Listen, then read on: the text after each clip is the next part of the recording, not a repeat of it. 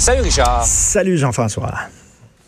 Je vais utiliser la célèbre expression de Claude Poirier et dire qu'il vit peut-être sur du temps emprunté. Andrew Scheer, est-ce qu'il va réussir à s'accrocher à son poste de chef? Écoute, il a survécu au caucus. Hein. il rencontrait hier le caucus des députés conservateurs élus. Euh, il y a des gens qui disent, est-ce qu'il va avoir un putsch? Est-ce qu'on va demander euh, son poste, sa tête? Non. Mm. Écoute, un caucus qui a duré quand même sept heures. Ça a l'air qu'il était en mode écoute. Euh, je pense que les députés conservateurs voulaient entendre M. Scheer dire, dire mea culpa, on s'excuse, on l'a échappé parce que au lendemain de sa défaite, faut rappeler ça, Jean-François, au lendemain de sa défaite, M. Scheer avait tenu des propos, on dirait qu'il il criait victoire. Il a fait un discours à ses troupes en disant, hey, on l'a eu, Trudeau, maintenant, il est minoritaire, comme si son but à lui, c'était d'obtenir un gouvernement libéral minoritaire. Ben non. Ce qu'on lui demandait, c'est de, c'est de battre Trudeau et de gagner. Donc là, il a fait un peu plus preuve d'humilité envers ses députés élus, puis il a dit, écoutez, là, on va revenir plus fort la prochaine fois, etc. Mais le vrai test, ça va être en avril prochain, lorsqu'il va parler à ses membres, Jean-François.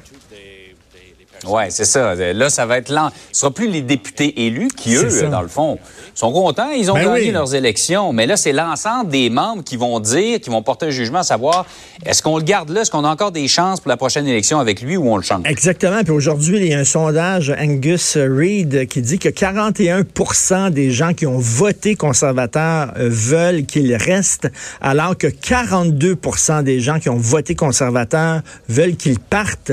Donc, tu sais, c'est très, très, très serré. 41 contre 42. Peut-être qu'en avril prochain, là, euh, comme tu dis, il vit, sur du temps emprunté. C'est-à-dire jusqu'en mm. avril prochain, ça va, ça va aller, mais au prochain congrès, là, parce que là, il y, a une, il y a une scission au sein du mouvement du Parti conservateur entre les gens qui eux, veulent, sont de droite économiquement.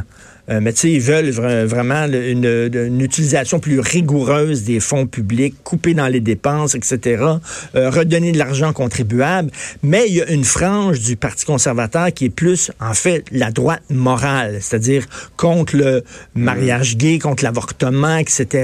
Et euh, on dit que Scheer représente un peu plus cette, cette frange-là. Donc, il y, a, un combat au sein du Parti conservateur. On va voir qui hmm. va gagner exactement, mais c'est sûr que ça ça va brasser pour lui au cours des prochains mois, M. Scheer, sûr et certain. Parce qu'il l'a échappé. Il aurait dû gagner parce que son adversaire était dans les câbles, avait le genou par terre, puis il n'a pas gagné. Il n'a pas été capable, comme on dit, de passer le knockout. Exactement. Il, il cognait dans le vide un peu, là. Un petit peu, effectivement. Et ça, c'est le genre d'histoire, Richard, que je sais, quand je la vois, je sais, ça, c'est le genre d'histoire qui va faire réagir Richard. C'est un couple d'Ottawa qui porte plainte contre une commission scolaire parce que la prof de leur fille de 6 ans a dit que les garçons et les filles, ça n'existe pas. C'est ça. Alors, la petite fille euh, en Ottawa, dans une école d'Ottawa, s'en va à l'école et là, on leur parle de la théorie du genre. Vous savez, comme quoi les hommes, les femmes, c'est une construction sociale, ça n'existe pas. La petite fille, elle a 6 ans. Elle rentre à la maison, elle dit, ben là, maman, je suis une fille, ça a l'air que les filles, les garçons, ça n'existe pas, papa, c'est pas un garçon et tout ça. Et là, euh, les parents portent plainte en disant, écoutez, là, vraiment, là, eh, ils sont beaucoup trop jeunes pour leur mettre des idées comme ça dans la tête. Et là, c'est pas, c'est pas Jean-François, faut faire attention, là. C'est pas d'être contre les transgenres. Les, parents disent, il y a aucun problème avec ça. C'est évident qu'il y a des gens qui sont mal dans leur peau, qui naissent dans le mauvais corps, comme on dit, puis tout ça, c'est une infime minorité.